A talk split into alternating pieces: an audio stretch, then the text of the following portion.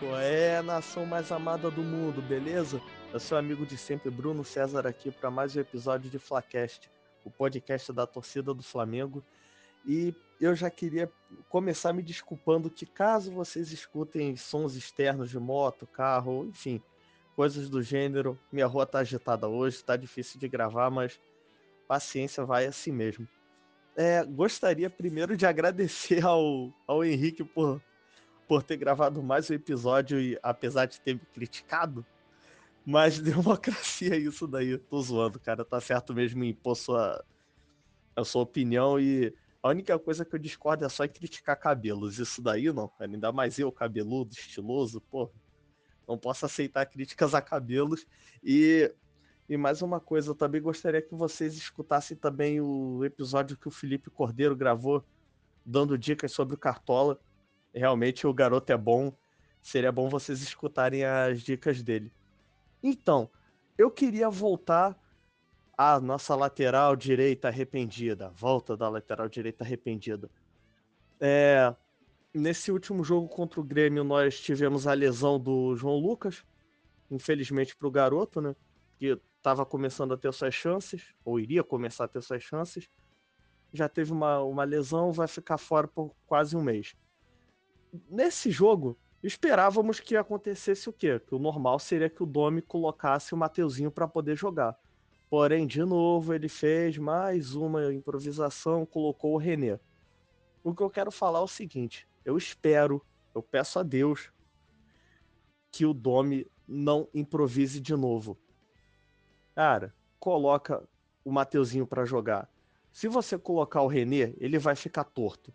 Ele não é lateral direito ele não vai subir, ele não vai, ele não vai conseguir realizar todas as funções de lateral de forma correta, embora ele saiba atuar como lateral, apesar de todas as reclamações, mas ele sabe fazer isso na esquerda. Direita é extremamente complicado.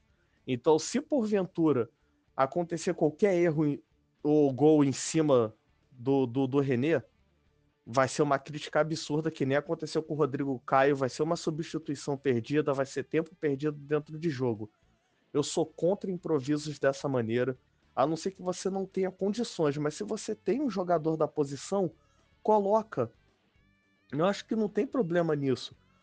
E, e o pessoal tá falando muito, ah, mas só que o Mateuzinho é novo, ele só tem 19 anos. Gente, ele tem que estrear alguma hora ele vai começar a jogar com quantos anos? 60? Vai esperar ele ficar com 60 anos para poder estrear, cara?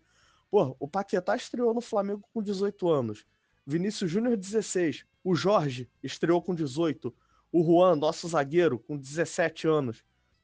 Cara, por que, que o Mateuzinho não pode jogar com 19? Ah, vai queimar o garoto? Não, cara. Ele tá pronto para jogar. Assim, eu não sei, eu não sei realmente da qualidade dele. Se eu falar para vocês que eu conheço, eu vou estar mentindo muito. Mas, cara, ele é lateral de ofício, coloca o garoto para jogar. Não tem problema com relação a isso. Se acontecer dele mal, cara, paciência. Faz parte. Não é porque ele é novo que necessariamente ele vai mal. Jogadores também mais experientes também podem ir. E, poxa, se você for parar para ver, o próprio Guga no, no, no Havaí, ele estreou com 19 anos. Qual é a grande diferença dele pro, pro Mateuzinho, dois anos de diferença hoje. Então, assim, eu, eu realmente eu espero que o que o Domi não, não cometa essa loucura de improvisar na lateral, coloque o Mateuzinho, dê uma chance pro garoto. Claro que a gente fala muito na base do achismo, a gente não sabe como é que ele reage nos treinos, a gente não sabe como ele joga, mas falam que ele é o lateral promissor. Gente, se ele é promissor, coloca para jogar. Arrisca. Só porque só porque é um clássico contra o Botafogo, cara, todo jogo é decisivo. Não tem jogo fácil. Infelizmente, não tem mais essa. Então, eu só queria realmente expor essa minha opinião de que eu não gostaria que acontecesse um, uma improvisação.